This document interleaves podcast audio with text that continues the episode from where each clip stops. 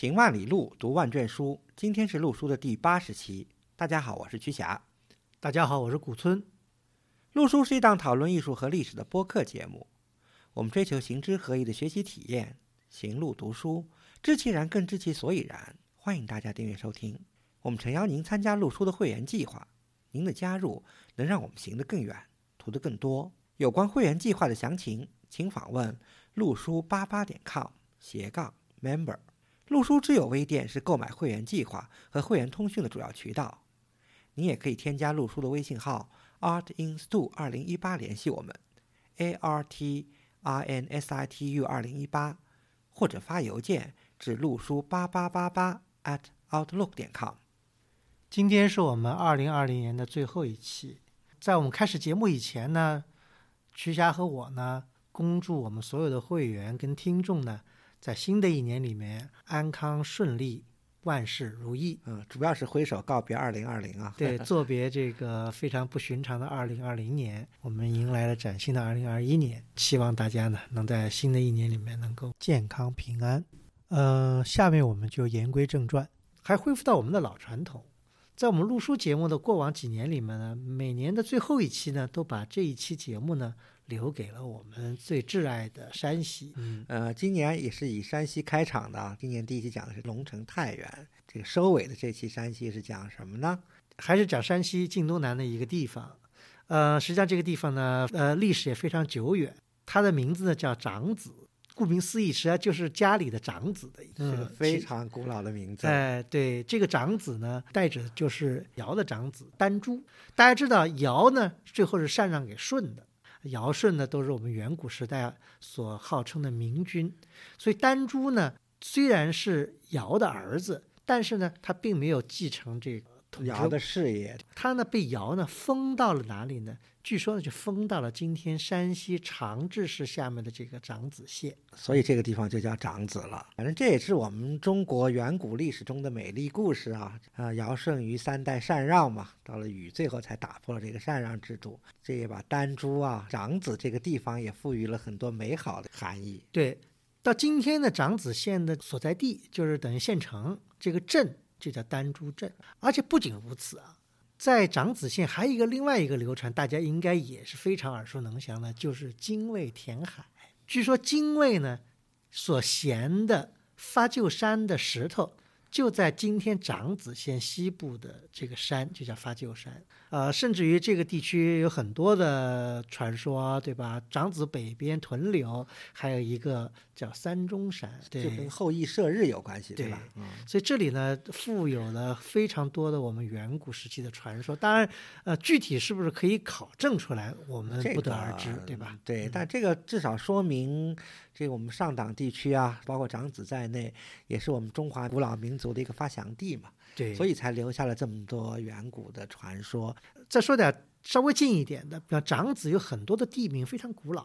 县城北边有个地方叫包店，我们路过过，我记得村里还竖了一个牌子，讲是汉代的包宣的后人。是好像西汉的时候，对对，汉西汉帝时候，王莽啊什么就那个时候受到迫害以后呢，他的子孙呢就逃到这个地方，完了落脚啊，一直在这里延续。不知道当地还有没有包氏后人啊？我查了一下，网上好像还有，呃，很有意思，而且这个里面一直延续不断啊，包括什么孝文帝迁洛的时候还曾经在这里过过境，这都有史可查。从西汉到孝文帝迁洛又是好几百年了。对呀。举这么个例子，就是这个地方是非常富有历史底蕴的一个区域，历史是那么悠久，而且遗存又很丰富，所以这才吸引了古村老师和我一遍又一遍的去晋东南、去长子。长子这个地方我去了五次，哎，我应该去了六次。最早一次呢，应该是我跟徐霞老师是第一次去晋东南就去了长子，是二零零四年。那时候呢，长子县呢有两个。非常有名的国宝单位，对，我们也慕名而去的。今天呢，我们也待会要讲的一个呢，就是法兴寺，一个呢是重庆寺。嗯，距离不远啊，一个是国三，一个是国四。大家知道，当时国三、国四那时候国家给的这个名额是相当的吝啬的，应该说是一个省一般分不到几个。从另一个角度说，也是保证了质量嘛。那么这是第一次造访。后来呢，大家知道北大。有一个文博专业，对吧？做了很多的山西的一些考古测绘什么的。嗯我们好像是在一二零零八年，嗯就听北大的同学讲，在长子地区呢发现了一些早期的木构，嗯嗯，对吧？而且尤其有名的一个是这个不存的玉皇庙，对，其实个是一个是小张张的碧云云寺，嗯小张碧云寺呢是在县城的北边远一嗯点，布村的玉皇庙离着法兴寺实际上只有呃大概一公里呃呃这样的一个距离。对，当时说布村玉皇庙还传的有点神乎其神啊，说是嗯什么发现了五代的建筑啊什么，有对人专门写了书。所以我们当时也特别激动嘛，刚听到消息就在二零零八年的国庆节就冲过去了，都留下了深刻印象。因为第一个那个布村玉皇庙还是个原始状态嘛，刚发嗯现不久啊，嗯，前面还住着人呢。这是二零零八年的秋天，嗯后来呢，也是同样在二零零八年底左右呢，那时候新华社呢就发了一则消息，引起了当时，呃，我觉得古建朋友圈的一些震动吧。新华社发了一个消息，说什么呢？说长子县所在的这个长治地区呢，通过了三普文物普查，发现了一百三十五座木构建筑是元以前的。嗯呃，这等于是放了一颗大卫星。你看，元以前的木构建筑一百三十五座，在这么一个长治市，在全国可能我除了山西省以外，可能没有一个省有这么多。那那显而易见。那么其中呢，长子县呢就发现了三十六处，那就是相当厉害了。因为当时据说这次普查涉及到了长治市下属的十三个区县，有一百三十八个乡镇，两千多个村庄，说调查了三千七百多处文物点，发现了文物单位有一千四百四十九处，在这里面发现了。一百三十五个，再加上以前已经发现的，加在一起，说长治市整个有了一百六十二座元代以前的木构，嗯还其中有纪年的啊，这个有纪年就是有确切的这个题记的，可能是有四十三座，所以这是相当震惊的一个新闻。对啊，所以当时听到这个消息都都惊了啊，就说明，呃，当然一方面说明第三次文物相对规范，普查的人员也受过更好的培训和更加专业。从另一个角度也说明前几次第一、第二次这对个，而且还有一个呢，就让我们觉得呢，真的想去目睹一下这个满坑满谷的状态是个什么样的一个情况。觉得不可能的事情，我们想去亲眼这个眼见为实啊。嗯所以我记得二零零九年的那个春节，第一个天很冷，嗯，但是空气特别好，蓝天白云的。当时这些文物单位、这些古建筑刚被发现，我们手里也只有一个名单，嗯就是什么村、什么庙，没有任何的其他的地图呀，什么任何的指示啊。幸亏呃有一个同伴，有一个当时还今天看来是平淡无奇，但当时还是很新鲜的一个第一代的一个导航仪啊，所以就靠着这个导航仪去找查那个村子的名字，才一个一个一个一个去把这些古建筑找了，还看一遍。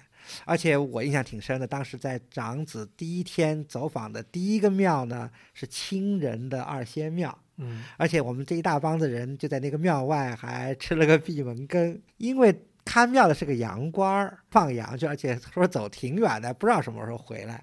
后来我们大概等了有一二十分钟，因为后面还有很多的古建筑要看嘛，就等不下去了啊，印象特别深刻。后面呢，我二零一四年，时隔了有五年，十月份的时候又去了一次。那次去的时候，曾经一天内创下看九处古迹的一个记录，在别的地方是不能想象的，一天看九处，从早上一直忙活到晚上。呃，这里面很多呢，后来都进了国宝了啊，这个我们待会儿慢慢来讲。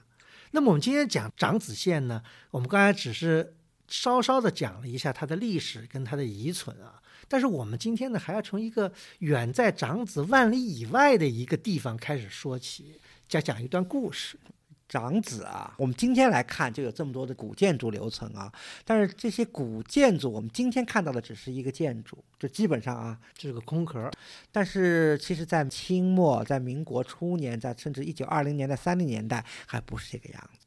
当时在这些今天看起来是乡野的小庙里，其实遗存还是挺多的。其中有几件非常重要的这个文物啊，都流失了海外。所以我们今天呢，要给大家介绍一一件从长子流失海外，就是流到美国著名的纳尔堪萨斯城纳尔逊博物馆的一件北齐时代的一个大象碑。